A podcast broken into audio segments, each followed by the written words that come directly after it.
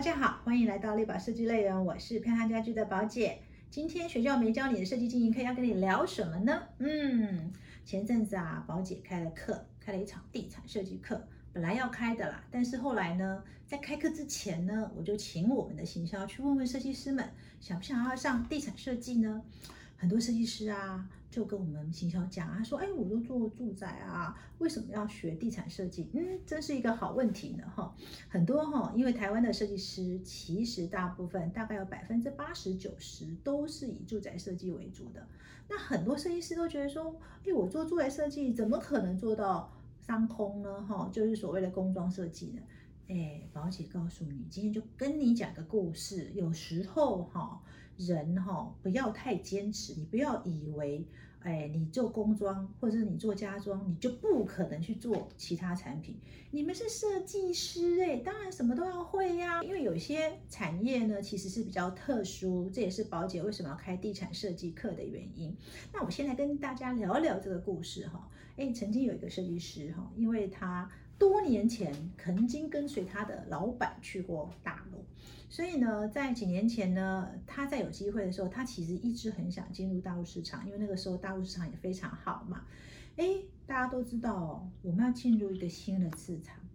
一定有案源呐。啊，没有案源，你要怎么去在那个地方落地开公司呢？对不对？那这位设计师呢，其实一直想说，哎，那我要什么样的机会才有办法接到一个大陆的案子？那呃，这个设计师其实在台湾一直都是以住宅设计为主，但是他服务客人一直服务的很好，而且他跟他客人呢，呃，其实一直都有一种很绵密的关系哈。那口碑是非常好的，哎，就在他想去大陆市场起心动念的时候，哎，他一个客户，他那个客户呢？呃，是个做餐饮的，其实本来只是找他做住宅设计而已。那有一次呢，他就跟他的客户就聊到说，哎，自己想要进入大陆市场，就这么巧，这个业主呢也很想要去大陆市场，而且他已经规划好了，那他打算去大陆开拓他们的一个餐饮的一个市场，所以当时呢，他就邀了这个设计师一起去，啊，就是一起去。哎，你的你那你先来帮我设设计一下我在大陆的餐厅。于是乎呢，这个设计师就在大陆了有了第一件作品。那有了第一件作品之后呢，哎，大陆市场其实是一个呃，应该这么说吧，我也不觉得是大陆市场，应该是所有市场都是一样的哈。当你把一个空间做得好的话，呃，尤其是商业空间，因为商业空间确实是比较容易被看见哈，尤其是餐厅，他看你设计这个餐厅。好，回响很大，然后可能当然原则上这个餐饮一定要做得好，我要先讲一下哈，那个餐厅的餐饮是不错的，那加上它的设计是很加分的，所以呢，呃，这个设计师他的业主哎到大陆开那家店，果然就成为一个名店了，排队名店，那很快的呢，他在大陆就受到了瞩目，受到了瞩目之后呢，哎，就媒体来报道嘛，所以也因为他第一个案子。呃，就是做得很好，然后后续呢又有陆续几个餐厅的案子来找他，那他最后呢就选择了在大陆落地，哈，就是真的就是开设一公司。而这个过程中呢，他发现说，其实因为后来他台湾的其他业主，哈，就是呃知道他在大陆，然后而且知道说，诶，他在大陆在做的已经是不只是住宅的设计，然后他的台湾业主又帮他介绍了大陆的业主。因为他的台湾业主呢，也会跟大陆有一些生意上的往来，那他这个台湾业主又帮他介绍了地产设计，哎，大家听听看哦。首先他从家装设计，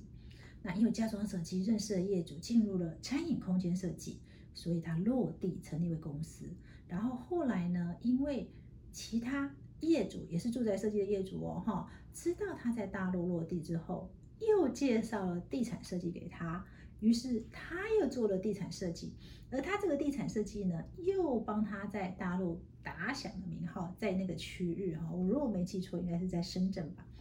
那因为在深圳呢，他案子做得很不错，所以后续他又引发他其他的业主来找他，就虽然是地产的业主，所以他现在在大陆其实也做地产设计哈。那最重要其实是因为这样，他才在大陆正式的落地成立公司。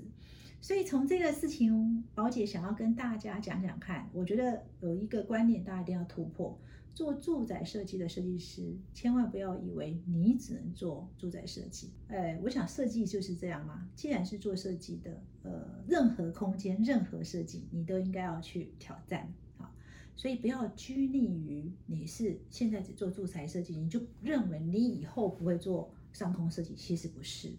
要选择做住宅或选择做商业空间，其实是一个策略选择的。因为这是两种不同形态。那刚刚我讲那个设计公司，它其实台湾还是以住宅为主，但是在大陆市场，它就完全比较 focus 在呃所谓的工装，就是商业空间，主要是因为市场性的不同。第二点，我要提醒大家的是，哎，有时候你们在经营你们的业主的时候，也就是我在常常在讲的客户关系这一块。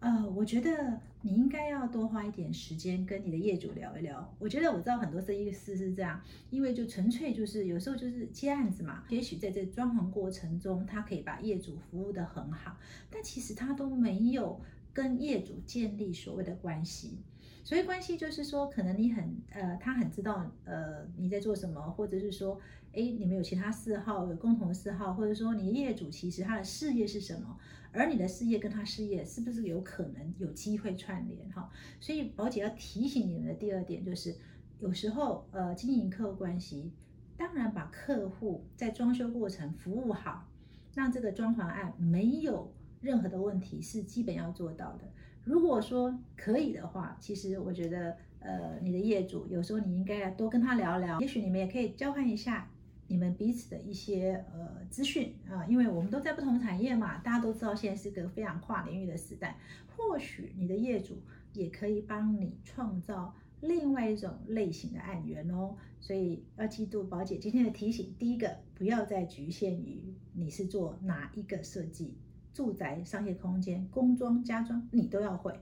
第二个呢，就是要从客户的经营上，你要扩大，你不是。你把装潢过程服务好是基本的，如果可以的话，再花一点时间去了解业主他现在的一个事业状态，其实有时候资源一串联起来，对你也非常有帮助哦。第三个，我还再讲一下，就是说很多时候啊，设计设计师都觉得说，哎，我现阶段用不到设计，哎，不代表你以后用不到哦。有一些空间哈，还是蛮特殊的哈，因为像地产设计，其实它有它一个商业的运作逻辑。如果你是真的对这个设计产业有兴趣，而你对你自己公司的一个策略选择是希望走向一个多元经营，那我会建议你应该多学习其他的一个产品的一个设计，先做好准备，有一天你一定会用上，而不是人家找上门了，让你提案了，你都还提不出所以然来。做好准备，永远都是最好的哦，请大家要记得哦。今天听完我们学校没教的设计经营课，你有什么想法呢？欢迎在底下留言，宝姐会亲自回答你们哦。如果觉得宝姐还讲的不错，那请按下订阅，还有开启小铃铛，那每一次退步的时候，它就会提醒你哦。下周我们学校没教的设计经营课再见喽。